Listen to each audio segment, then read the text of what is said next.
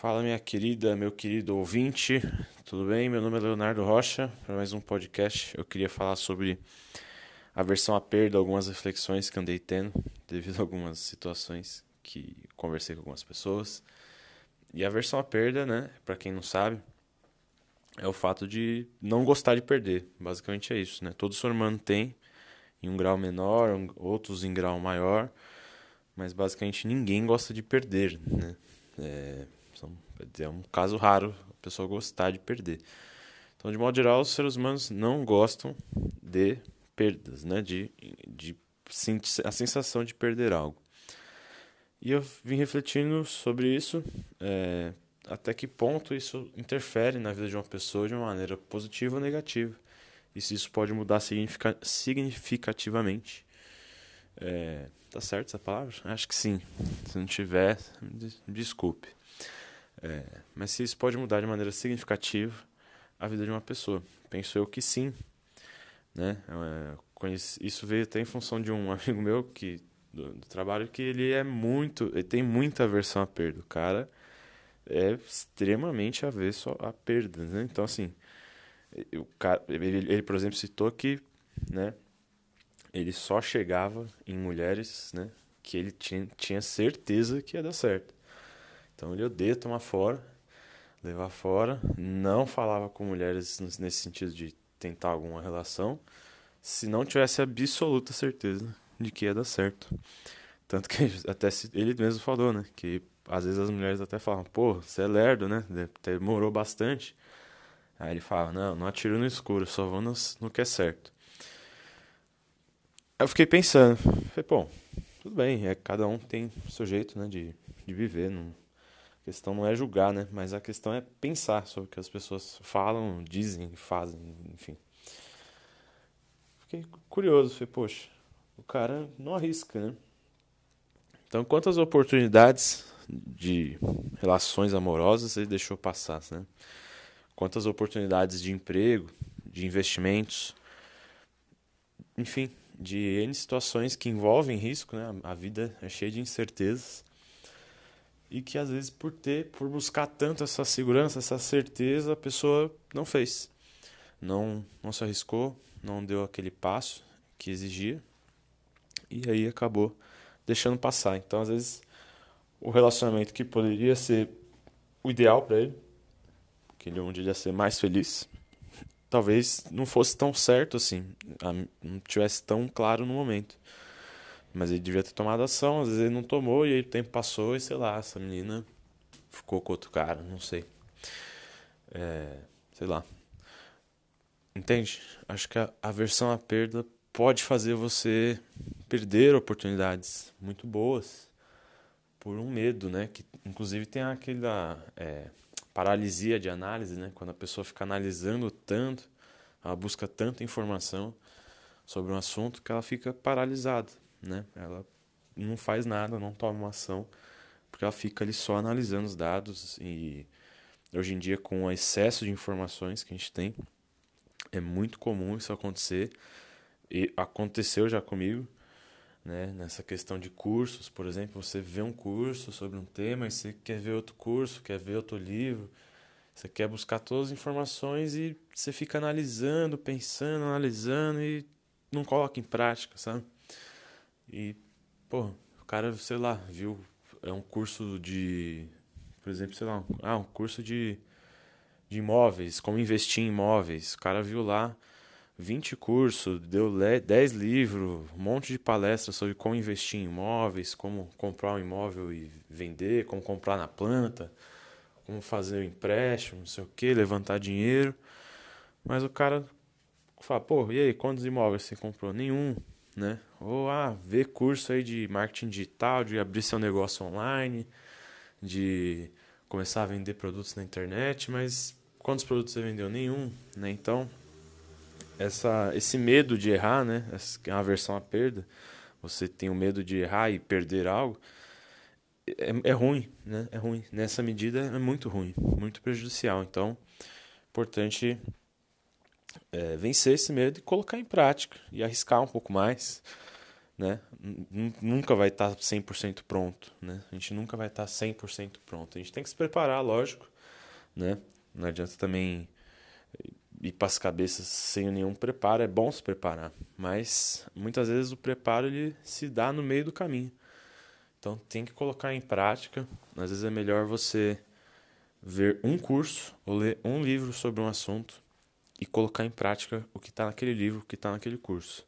Ah, mas não é o melhor, melhor livro, melhor curso, não está completo. Não importa. Faz, dá o primeiro passo. Né? É, eu vejo muito isso em investimentos, né? amigos meus que querem investir alguma coisa e o cara fica falando comigo há três, quatro meses no WhatsApp, falando, pô, mas o que, que eu faço? Onde é que eu invisto? Como é que funciona? Você passa para ele os sites, passa livro, passa curso, fala, ó, dá uma olhada aí, ó, vê esse conteúdo. E a pessoa não investe. Né? Passa três meses e aí, você fez? Não, o dinheiro está na conta corrente. Né? Na minha época de consultor financeiro era muito comum isso. Hoje, como eu não faço mais, já parou essa experiência. Mas no passado eu tive muitos exemplos assim. Né? Então, é uma situação complicada, né? Ter aversão à perda muito forte. Então, se você tem procure se arriscar um pouco mais e dar os primeiros passos. Ah, vai errar? Vai. Vai perder? Talvez, mas não tem problema, né? Perder um pouco. É bom, em alguns aspectos é bom. É bom você errar, porque às vezes você tem que dar um passo para trás para dar dois para frente. A gente tem que errar para aprender. Tá? A gente não vai acertar todas. Então não tem esse, esse medo. Por outro lado, né, as pessoas que têm pouca aversão à perda são aquelas que se jogam né, no mundão e não estão nem aí para nada. É, qualquer investimento que rende 300 mil por dia, a pessoa já vai aceitando e vamos embora.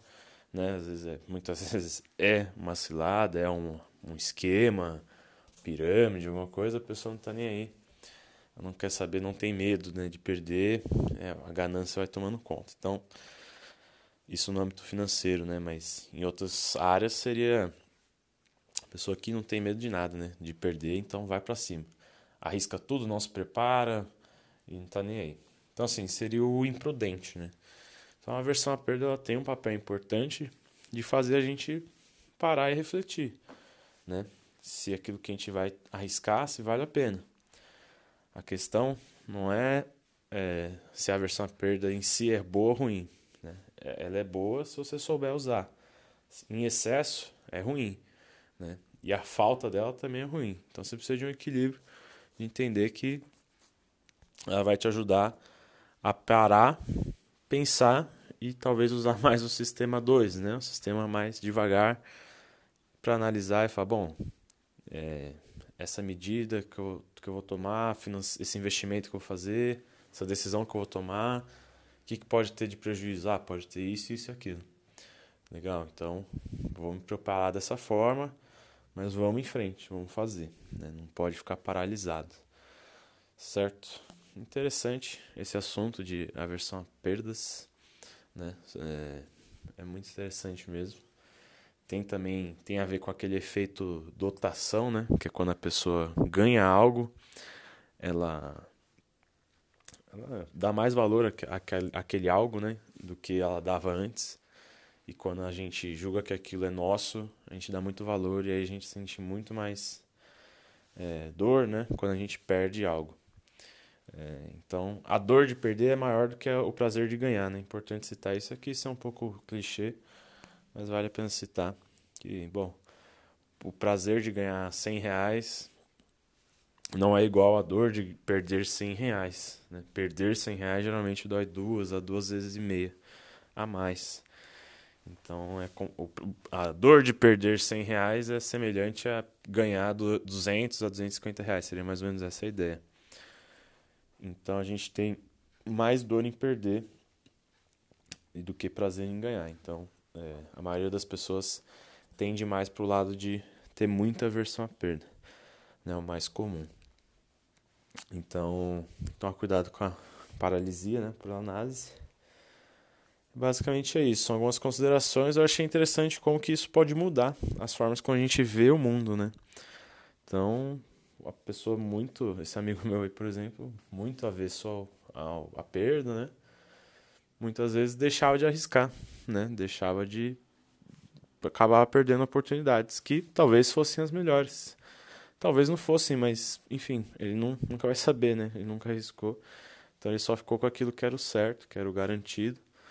Abre mão aí de possíveis retornos melhores, né? É, é, mas aí fica a critério de qualquer um. E é interessante também como que isso às vezes muda a forma como as pessoas enxergam os processos de decisão ou os processos de uma competição. Então, por exemplo, se a pessoa está enxergando que tal competição vai gerar um prejuízo, né? Ela pode falar, não, mas isso aqui vai gerar um prejuízo para a empresa, vai dar mais custo, né? vai focar nesse aspecto de perdas. Enquanto que às vezes uma outra pessoa mais equilibrada ou com menos aversão à perda pode olhar isso já como investimento, né? Não, essa competição aqui da empresa, esse projeto vai ter um custo, vai, vai aumentar o custo, vai, mas ao mesmo tempo vai gerar mais produtividade e vai incentivar os funcionários, vai ser mais a longo prazo vai trazer mais retorno, então vale a pena, né? E às vezes realmente vale a pena, por mais que se falam, mas vai aumentar o custo. Mas se a receita aumentou muito mais, e daí? No final das contas, você acabou lucrando, não é verdade? Então tem que tomar cuidado com a versão à perda. Não sei se consegui explicar bem essa última parte. Mas se for o caso, a gente faz outro podcast. Esse aqui já está ficando meio longo. Vou encerrar por aqui. Muito obrigado. Se você gostou, fique feliz e coloque em prática aquilo que você ouviu. Um grande abraço e até a próxima. Eu fui.